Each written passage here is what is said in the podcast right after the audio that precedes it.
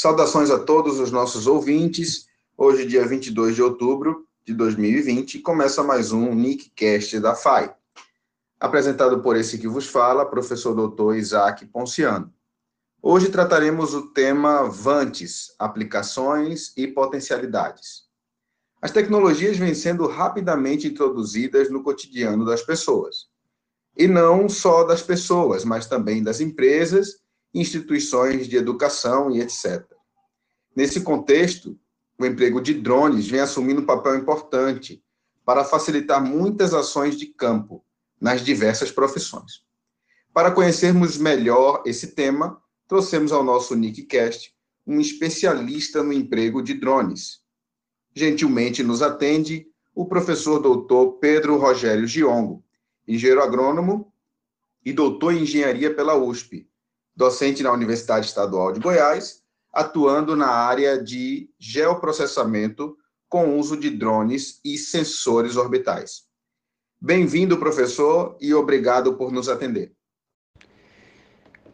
Caro doutor Isaac, eu é que agradeço também pela oportunidade é, em poder compartilhar algumas informações sobre Vantes, é, visto que são algumas tecnologias emergentes aí no, no mercado, é, tanto científico, profissional, nós temos várias áreas de aplicação, as quais é, detalharemos um pouco mais né, durante a nossa conversa de hoje. Então, agradeço pela oportunidade e pelo convite.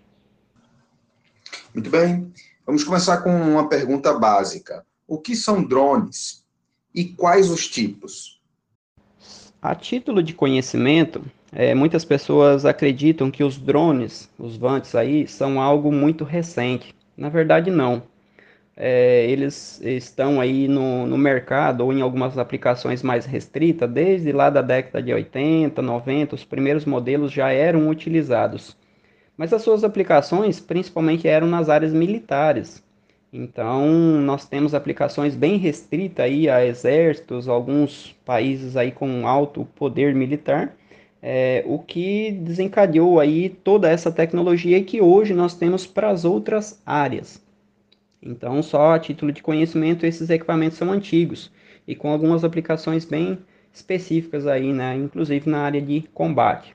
Mas nós, basicamente, utilizamos eles para é, mapeamento de áreas, então filmagem e fotografias, principalmente fotografias, né? Para que a gente consiga um nível de detalhamento muito maior em relação às imagens de satélite. Outra característica é a sua flexibilidade de aplicação, né?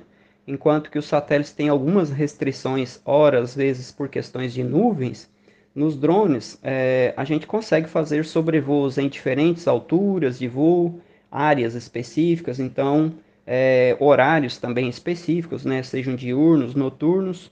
Então, dentro dessas aplicações, nós temos a parte de mapeamento, então diferentes comprimentos de onda termal, por exemplo, para obtenção de temperatura de superfície. Nós temos mapeamentos feitos com comprimentos RGB, né, que são o comprimento visível, e do infravermelho também. Em áreas um pouco mais específicas, por exemplo, são utilizados os drones é, para identificação de áreas de desmatamento, assoreamento de áreas, sejam em rios, em áreas urbanas, desmoronamento, fiscalização. Os órgãos podem utilizar muito isso, né? Exemplo, em áreas urbanas, os órgãos, por exemplo, como Corpo de Bombeiro, a própria polícia, é, tem utilizado ele para que em áreas de risco sejam utilizados os drones, primeiro para obtenção de informações e posteriormente depois uma ação de superfície. Então os drones eles têm uma grande vantagem, principalmente em nos antecipar algumas informações, dada a sua flexibilidade e também as formas como nós podemos utilizar esses equipamentos. Quais as principais aplicações dos VANTs nas ciências ambientais e agrárias? As áreas de geotecnologia são áreas é, não tão recentes, mas que têm aumentado muito as suas aplicações, dadas as suas é, flexibilidades e produtos aos quais oferecem. Falando mais especificamente sobre drones, nós temos feito alguns mapeamentos em áreas agrícolas para identificação de anomalias, é, em crescimento ou desenvolvimento de plantas, associada às vezes às questões nutricionais, questão de desenvolvimento, crescimento. É, existe a possibilidade ainda, nós não trabalhamos muito com a parte de é, estresse hídrico, mas existem já alguns trabalhos apontando para esse nível. É, também a questão de ataque de pragas, ataque de doenças, né, que normalmente provocam alguma é, injúria à planta e normalmente afeta o seu crescimento. Então as áreas de drone elas permitem um nível maior de detalhamento, o qual a gente consegue mapear e identificar dentro de uma área possível alguns problemas bem pontuais. Enquanto que as imagens de satélite, normalmente nós temos aí imagens frequentes é, de média resolução, elas permitem já, por meio de alguns índices de vegetação, temperatura de superfície ou algumas variáveis biofísicas, né, a gente mapear e quantificar é, massas, é, seja de massa de planta, crescimento delas, nível de cobertura, dentre alguns outros fatores, com média é, a grandes áreas. Então, as aplicações se diferenciam, às vezes, pelo tipo de produto esperado, pela área de aplicação ou seja, pela disponibilidade de informações. É, falando lá do espectro eletromagnético também, né, nós temos sensores aí que captam imagens termais e outras não. Então, algumas nós trabalhamos apenas com imagens do espectro visível, que é o RGB, o infravermelho, próximo, médio, dentre algumas outras características. Então, os índices normalmente calculados por essas imagens, sejam de drones ou de satélite, permitem diferentes aplicações em áreas de pastagem, em áreas agrícolas, em áreas de cobertura vegetal, natural, nativa, é, sejam em áreas de APP, qualidade de água, nível de assoreamento, ocorrência ou o aparecimento de vossorocas, é, questões também relacionadas à questão de declividade, é, ocorrência de queimadas próximos ou não de áreas urbanas ou em áreas agrícolas. Então, nós temos diferentes tipos de aplicações é, que podem ser utilizadas frequentemente aí. Então as pesquisas têm sido voltadas e aplicadas mais nesse sentido, é, tanto em área urbana quanto em área rural. É preciso algum certificado para pilotar um Vante? E a pergunta que não quer calar: é difícil pilotar um? Em alguns casos, como aeronaves pequenas e em espaços restritos, como exemplo, as pistas de aeromodelismo, que algumas cidades têm, ou alguns grupos ou associações, enfim, é, não precisam necessariamente de algum tipo de certificado ou autorização para pilotar um VANT. Mas na maioria das vezes, é, nós temos os drones aí médios e de grande porte que necessitam de uma autorização, mesmo que seja virtual. Então, o que é essa autorização? Lá no site da Anatel, nós precisamos registrar todas as aeronaves. Após o registro da aeronave, no site do CISANT, que é uma, um espaço também controlado pela Anatel, nós solicitamos a autorização para sobrevoo em uma determinada área. Então, pegamos o número do registro da aeronave e o piloto precisa estar autorizado para fazer o sobrevoo em um local dada a sua coordenada geográfica, a altura do voo, o dia, o horário e a finalidade. Então, dessa forma, a Anatel tem uma espécie de controle da utilização do espaço aéreo. É uma garantia, pelo menos, de que o piloto tenha conhecimentos básicos sobre as questões de segurança e, posteriormente, de qual finalidade e utilização desse espaço aéreo. Para as aeronaves médias e grande, de grande porte, normalmente nós precisamos, aí sim, cursos de piloto é, e vários outros documentos. Aí, isso lá na regulamentação da ANAC também está especificado. Mas é importante sempre conhecer, principalmente, as questões de segurança. O que, que são as questões de segurança?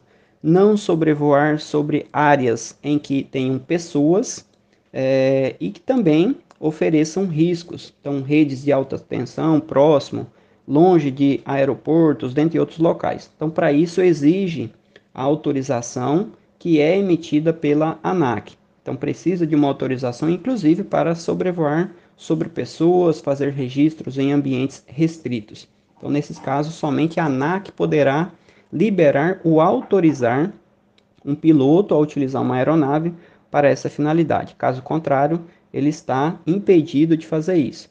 Mas que ainda aqui no Brasil os órgãos de fiscalização estão longe, né, é, de conseguir atender a todas essas demandas, visto que a utilização aí por pilotos denominados aí de amadores ainda, né, estão crescendo e muito. Então, nós temos que tomar muito cuidado, principalmente pelas questões de segurança. E é claro, dependendo da finalidade, nós precisamos documentar isso de forma muito precisa. Muito bem, então a última pergunta. O que o senhor recomendaria para aqueles que desejam aprofundar-se no conhecimento e manuseio dessa ferramenta?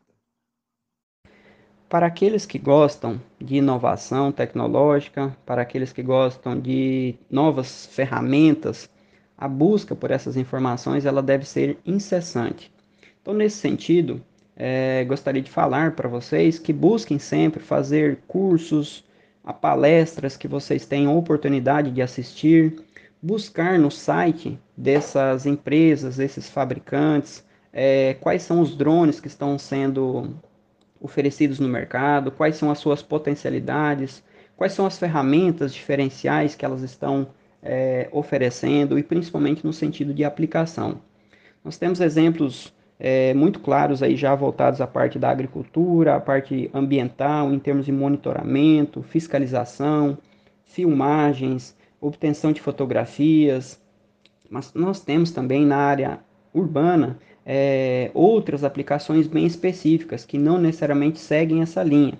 Mas, por exemplo, oferecer serviços, sejam serviços de entrega, exemplo, serviços de delivery, que até então em alguns países aí eram especificamente por carros, por motos, hoje já são oferecidos por drones. Aqui no Brasil nós tivemos é, em 2020 o primeiro transplante de órgãos humanos feito é, em que o, o transporte de um hospital para o outro desse órgão foi feito por um drone. Então já começa a aparecer em algumas áreas muito específicas aí a oferta de serviços bem diferenciados. E podemos pensar e esperar aí que nos próximos anos devam aparecer ainda outros serviços bem específicos. Então, aqueles que gostam da, das áreas de tecnologia, busquem as informações e sempre estejam atualizadas. Uma hora ou outra pode aparecer a oportunidade para você fazer isso na sua área de atuação, na sua, na sua área é, específica para que um serviço diferenciado possa colocar você um passo à frente em relação aos demais profissionais.